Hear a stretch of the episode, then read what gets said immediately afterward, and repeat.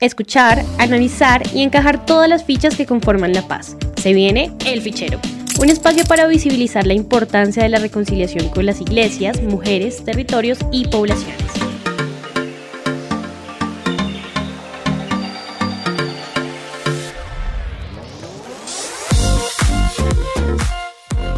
Un saludo a todas y todos, les damos la bienvenida al Fichero, una miniserie de podcast de Justa Paz en la que estamos charlando un poco sobre la reconciliación. En esta entrega vamos a traer una ficha sobre el aporte y el valor de las iglesias en la construcción de la reconciliación en la sociedad. Y para jugarnos esta ficha, hoy venimos a hablar con Sebastián Sora. Sebastián, ¿cómo estás? Hola Mauro, muy buenos días, buenas tardes, buenas noches a la hora que nos escuche toda nuestra audiencia. Feliz de estar acá compartiendo sobre la perspectiva de las iglesias en pro de la reconciliación de nuestro país. Sebastián es el profesional del área de iglesias santuarios de paz de Justa Paz y por eso pues es la persona idónea para contarnos un poco de las perspectivas tanto pastorales, teológicas y también un poco desde la visión de la dimensión pública de la fe que tienen las iglesias para la construcción de paz.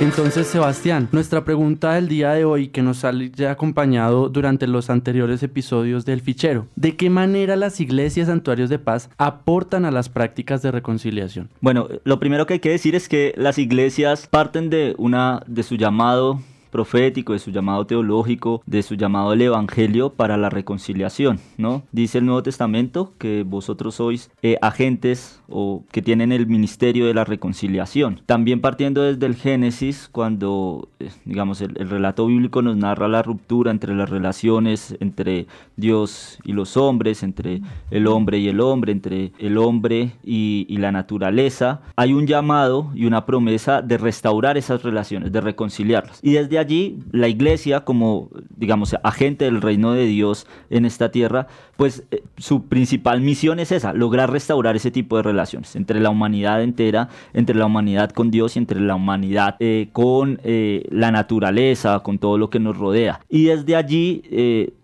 digamos, hay, hay toda una perspectiva que es constante de eh, buscar la reconciliación. ¿Cómo lo hacemos desde el programa? Desde el programa lo hacemos eh, buscando la incidencia en los procesos de la política pública buscando que las iglesias eh, volquen su visión de desarrollo, su visión de lo que debe ser sus territorios en construcción y en diálogos con los más diversos, los más distantes, y de esta manera poder garantizar condiciones de vida digna, condiciones de paz y por supuesto de reconciliación entre los habitantes de, de sus territorios. Esa es como la manera en que, en que lo hacemos. En últimas es que las iglesias aprendan de los asuntos públicos y que por ejemplo, lo que tanto se habla como vamos a rescatar almas para Cristo, cuando se encuentran problemas de reclutamiento forzado a jóvenes, claro que rescatar un alma es evitar que un joven agarre un arma porque no tiene más condiciones de vida para ello. Y cuando logramos eso, cuando mediante un proceso de brindarle oportunidades a los jóvenes, oportunidades de estudio, oportunidades de vida digna, de desarrollo integral, pues de esta manera el país empieza también a reconciliarse. ¿No? Es un poco lo que intentamos hacer desde allí. Volvamos un poquito a esos principios de la reconciliación que traen las iglesias. De hecho, pues eh, en el área de reconciliación lo reconocemos y es que las iglesias son promotoras de, todo lo que se entiende ahora por reconciliación y que se ha llevado también a las ciencias sociales, pero nació de una perspectiva teológica y una perspectiva pastoral, que es ese volver a encontrarnos con Dios, con nosotros mismos. A últimamente hemos venido hablando de volver a encontrarnos con la naturaleza y con nuestra sociedad. ¿Puedes contarnos un poco más acerca de cómo se construye eso? De pronto desde el texto bíblico, de pronto desde tu vivencia del proyecto de, de Iglesia Santuarios de Paz. Bueno, parte de, la teología que tenemos al interior de las iglesias y es el relato del Génesis muestra una ruptura de, de esas relaciones que ya, ya mencionaba, ¿no? Las relaciones entre seres humanos, las relaciones entre seres humanos y la naturaleza y las relaciones entre seres humanos y Dios. ¿Qué es lo que hace Jesús y por qué en últimas resulta siendo como el Mesías, ¿no? Y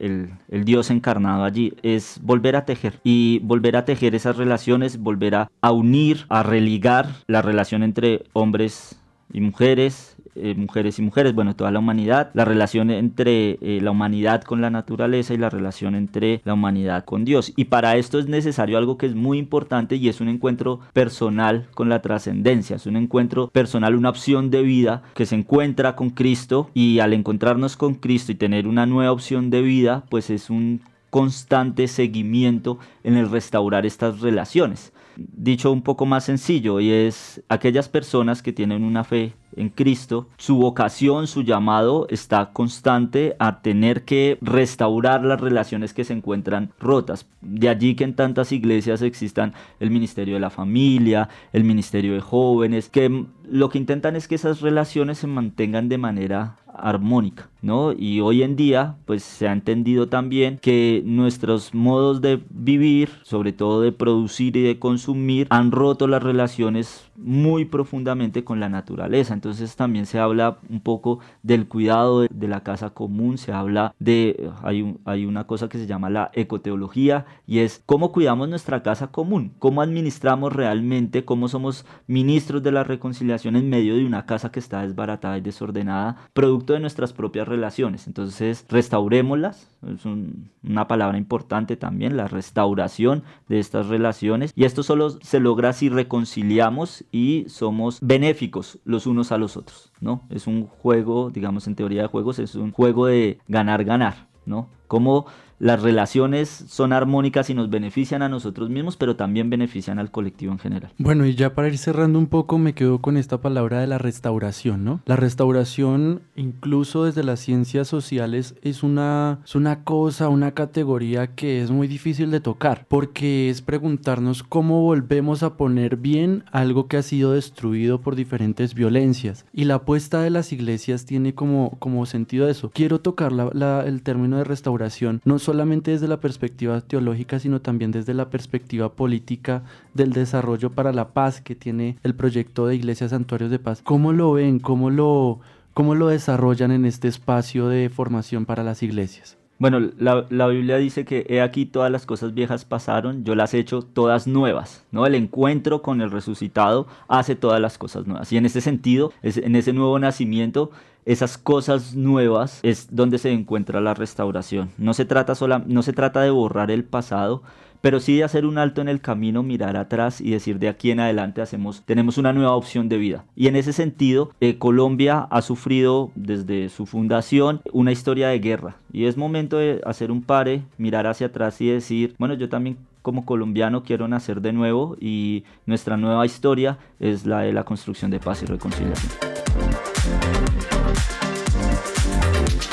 Bueno, muchas gracias Sebastián y qué importante este mensaje que nos traen desde el proyecto de Iglesias Santuarios de Paz de reconstruirnos. Tal vez quienes nos estén escuchando no hacen parte de una visión de fe cristiana, pero también conéctenlo con este término de la espiritualidad, que es un término que nos han traído también el diálogo con diferentes culturas de nuestro país. La espiritualidad nos atraviesa y a veces es importante reconectarnos, volver a unirnos con eso que trasciende nuestra simple esencia, nuestra simple naturaleza y es eso que nos permite ser más, como experimentar ese imperativo, ese llamado obligatorio a trascender y ser mejores seres humanos. Eso es todo por el día de hoy en el fichero. Recuerden que pueden oír este y todos los episodios de nuestra miniserie de podcast a través de las diferentes plataformas de, streaming como El Portavoz. Allí encuentran no solamente esta serie de podcast, sino todas las series que hemos construido desde Justa Paz y la emisora El Portavoz. Nos escuchamos en un próximo episodio. Les habló Mauricio Ramírez. Nos escuchamos para jugarnos una nueva ficha de la reconciliación. Escúchenos todos los viernes de agosto y septiembre en Soul Club como Justa Paz y en Spotify como El Portavoz.